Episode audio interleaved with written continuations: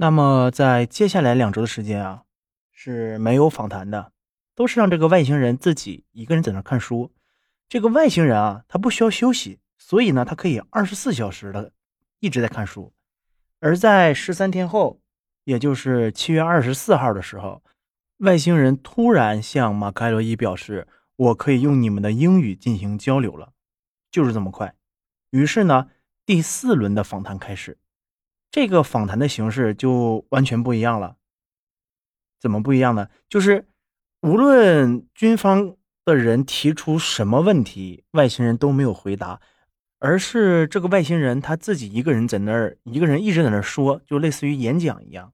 军方的人也没有想到会是这个样子，就是你问他什么问题，他什么都不回答，他一直是对马克·埃洛伊在那儿一直说，一直说，一直说，说一些事情。他对马克·艾洛伊讲了一个非常震撼的故事。他说，他自己这个外星人他自己是统领地的一个军官。这个外星人在他们的银河系里面执行任务已经几千年的历史了。他的工作就是管理、控制和保护这些星系中的资源。地球也在他们的管辖范围之内。不过呢，他们目前并没有打算让地球人知道他们的存在。稍后呢？这个他也会解释，为什么现在不说呢？因为咱们还没有了解他所说的这个宇宙是什么结构。但是他说他上一次和地球人接触是八千年前的事，更准确的说，他有几亿年的寿命，他是不死的。如果更准确的来说，是公元前的五九六五年，这是他上一次来地球的时候。所以呢，他并不会说英语，因为。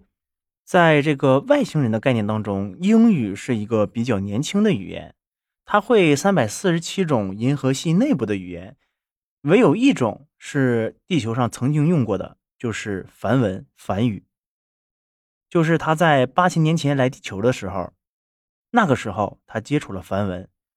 他当时说呀，他在喜马拉雅山附近执行任务。至于执行什么任务，咱们这里先卖个关子，稍后呢我会。给大家来说，他究竟执行的是个什么任务？那么这个时候啊，他又说出了一个大家无法，呃，怎么说呢？无法解释的词，也可能说是认为是他通过学英语自己创造的，因为他感觉啊，这两个英文单词需要结合在一起才能表达他所表达的意思。而这个单词呢，叫做 S B，。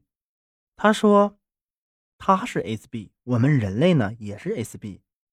那 S B 呢？现在有人翻译了，把这个翻译过来叫做“现在成为者”，然后有很多人感觉这个“现在成为者”十分不好理解，根本不知道它所指的是什么。然后后续有人继续解读，说这个 S B 啊，有可能指的是灵魂，也就是一种精神体的存在。他说他自己是一种精神体的存在，那我们呢？也是这个精神体的存在。我们实质上本体呢，可能是一个灵魂。他说，S B 这个东西啊，它是不会自己产生的。那 S B 呢，就是这个灵魂，它也不会被磨灭，是永恒存在的。比如说我们也好，外星人也好，其实都是永恒存在的。宇宙呢，也没有更多的灵魂了，也没有更少的灵魂了。呃，这个外星人说啊，灵魂其实是诞生于宇宙之前诞生的。灵魂诞生之后呢，这个灵魂就会产生一个宇宙。所以呢，我们每一个灵魂都会产生一个宇宙。那听到这里，我不知道大家有没有感觉啊？就是听前面我说的那个地球监狱论的那个那一期第一期，咱们这个刚刚填了一个坑，因为在第一期我提到过，就是外星人说我们是精神体。啊，就是身体是玉符的这个坑啊，我给大家填好了，对吧？前面还有很多的坑，咱们慢慢来填哈。那我们继续聊内容。那说呀，呃，我们为什么要在一个宇宙里呢？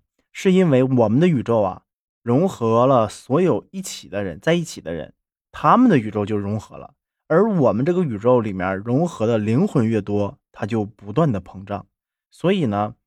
呃，科学界会看到，就是所谓的宇宙膨胀现象，是因为我们这个宇宙里面的灵魂越来越多，大家都融合在这里，所以呢，它就在加速的膨胀。